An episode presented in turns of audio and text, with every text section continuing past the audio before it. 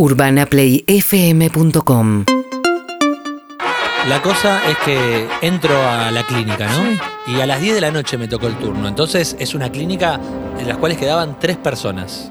Quedaba el guardia de seguridad en la puerta, con un detalle, espero que no escuche el programa. El guardia era muy bajito y tenía, ¿viste esos pestillos en la puerta Uy, que que quedan allá arriba? destrabar arriba. Entonces el chabón, cada vez que tiene que abrir la puerta, se tiene que poner en punta de pie porque realmente no llega. Entraste por puerta principal. Puerta principal de esta clínica, no quiero decir el nombre por lo que voy a contar. Guardia de seguridad. Avanzo un pasillo, recepción, la única chica laburando en 10 boxes, uno solo tiene una chica a las 10 de la noche, obviamente que alcanza con ese personal para atender a las 2, 3 personas que hacen una resonancia nocturna. Buen disco, Resonancia Nocturna, comprarlo en Musimundo. Eh, la cosa es que ella me atiende y después, un poco más adelante, me dicen, espera acá, está la chica que hace la resonancia en cuestión y había otra señora de limpieza. O sea, cuatro empleados para una clínica gigante. ¿Se escuchaban los movimientos tipo si estaban limpiando el ruido de la bolsa? No, la señora que tenía que limpiar no estaba limpiando, estaba sentada. Ok. Y empieza este diálogo. Yo me voy a sentar esperando que venga la, la persona para invitarme al resonador. Y la de recepción se acerca a la señora de limpieza, ¿no? Y deciden mantener un diálogo. Un diálogo que empieza con, ay, ¿cuántas horas estás haciendo? Estoy haciendo 11. Ay, ¿te las pagan al 100 o al 50? Un diálogo burocrático, Compañera lógico de empresa, compañía de trabajo. Después, una le dice a la otra, yo me pongo acá porque acá la cámara no me agarra. Y dije, ah, buen truco, claro, porque... Ah, para descansar. Había una de las dos que estaba puesta en un lugar donde la cámara no la está tomando, entonces descansaba un ratito. Muy bueno. Eh, no quiero decir cuál es, pero se lo deben imaginar. Y el diálogo automáticamente ahí se convierte en el siguiente, en el siguiente diálogo. Yo al box 6 no voy más. Y la otra dice, ¿pero por qué?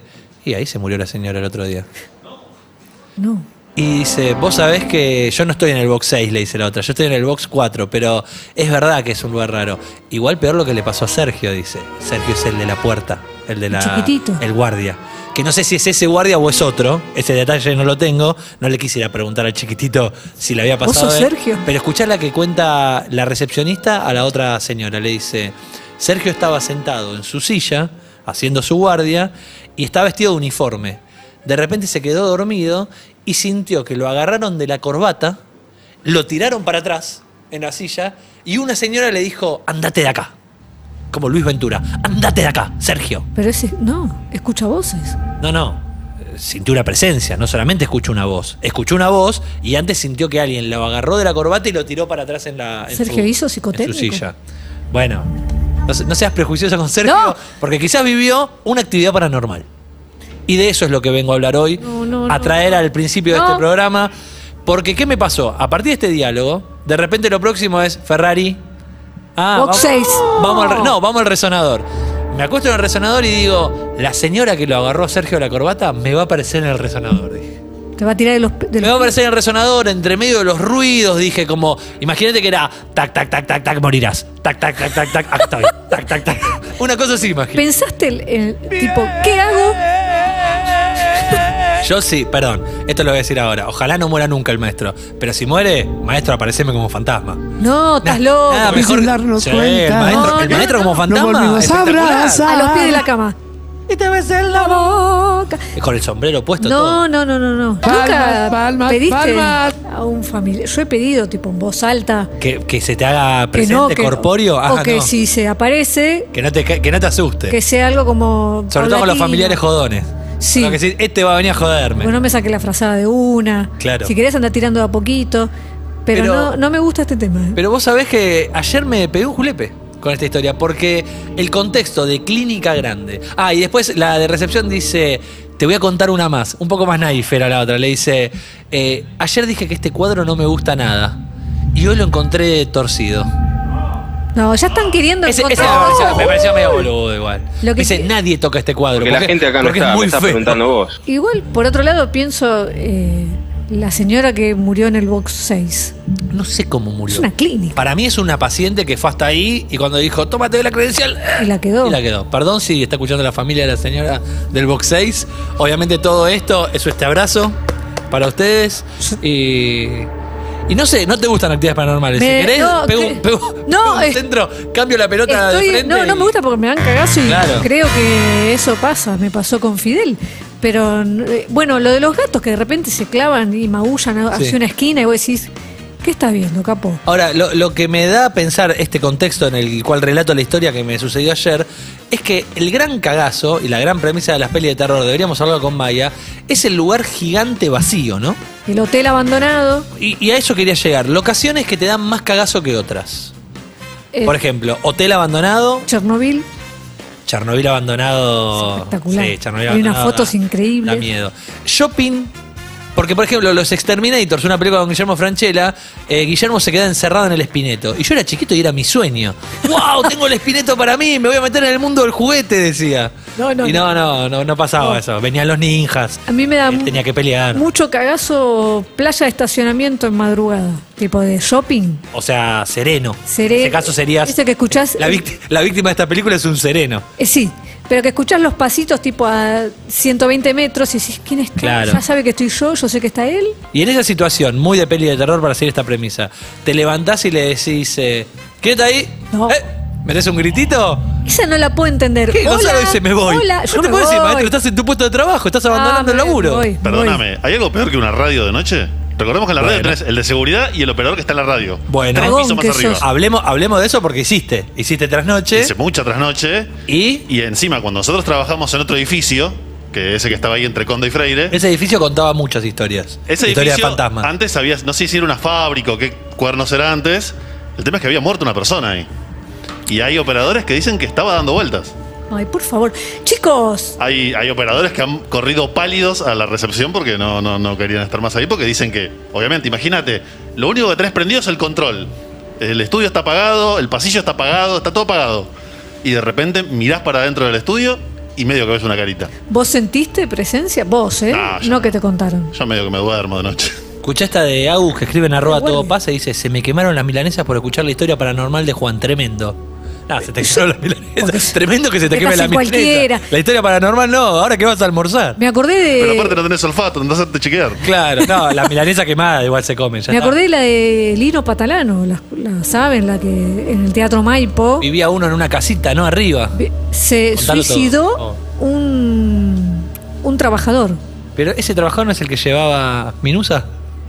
Me parece que tenés otra historia. En el Maipo había uno que llevaba Minusa. Bueno, arriba. quizás es este señor que antes de morir llevaba minusa y hacía partusa. Lo cierto es que se mató eh, un día de función, de hecho Oh. tuvieron que cancelar la función y más, pero a partir de ahí empezó el mito de que seguía viviendo ahí. Y Lino Patalano te lo cuenta y te dice que él tiene su oficina como en el segundo piso y creo que ponele que se llamaba Héctor, el hombre Sí. que murió.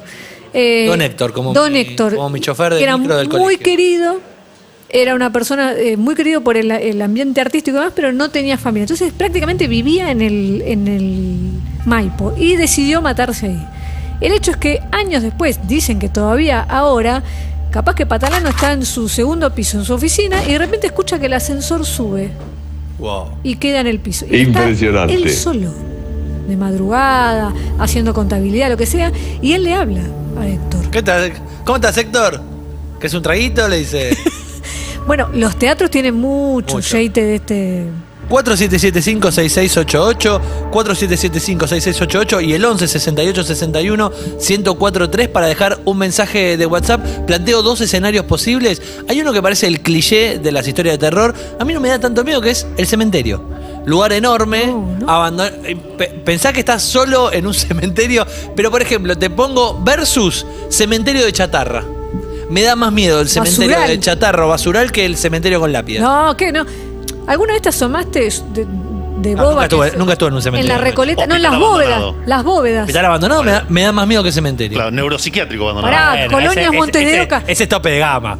Neuropsiquiátrico momento- Colonia abandonado. Montes de Oca. Cuando, cuando em, investigué durante un Doctora tiempo Jubileo. muy largo, sí, el caso de la doctora Jubileo, y había material de archivo cuando se cerró para investigar y demás, y las fotos eran tremendas, ¿eh? No salís igual de ahí. En Estados Unidos fui a ver una, una obra de teatro hace muchos años en Nueva York que se llama Sleep No More, de estas que se supone son teatro inmersivo, donde vos te metés y los actores de alguna manera participan con vos, están ahí involucrados. Y esto era una casona de muchos pisos, una mega mansión, en el cual en cada piso sucedían cosas. Esto lo he contado más de una vez. Seguí un personaje creyendo que era un protagonista y resultó ser extra número 15.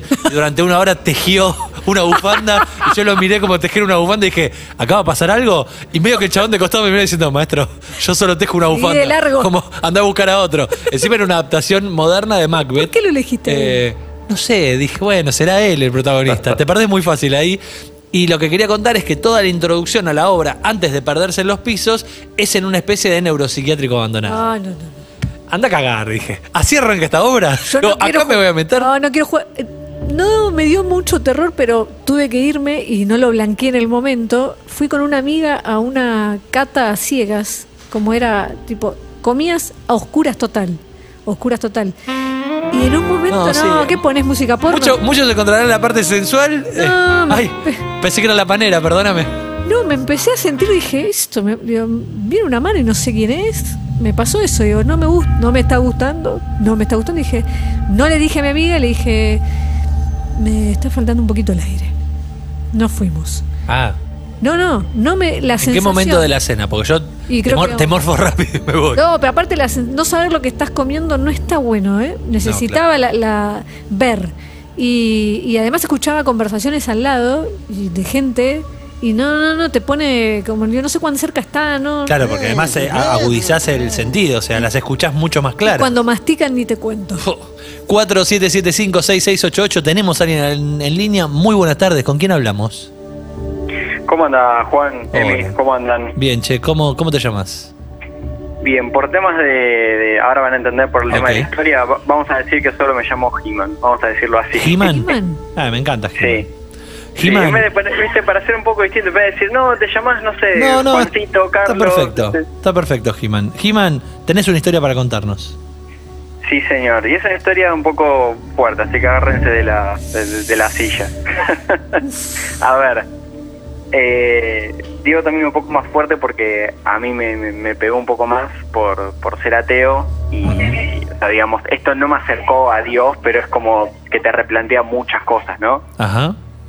La cuestión es así, mi vieja laburaba en un sanatorio y un día viene y me dice, mira, tengo algo para mostrarte y me trae directamente esto, no es de tipo, no, mi primo me contó Claro, que claro, me pasó, vieja. que esto, no, no, vino mi vieja con el celular, me dijo, mira, vos que no querés esto que el otro, mira, filmé esto directamente de las cámaras de terapia intensiva de- del sanatorio y mostraba una, una cámara que estaba enfocando a la sala de terapia intensiva donde había una persona eh, acostada y, otra persona en el sillón al lado, se ve que era un familiar, alguien que la estaba eh, bancando.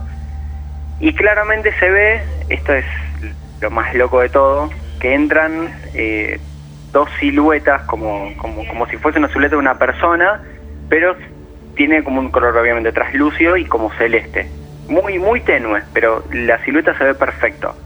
Son dos siluetas que entran al cuarto, entra una y se escucha que están hablando lo- las personas, dicen, ya creo pasó esto, y tipo una, una y 40 de la mañana, dicen, ¿y alguien los vio? No, solamente acá la cámara.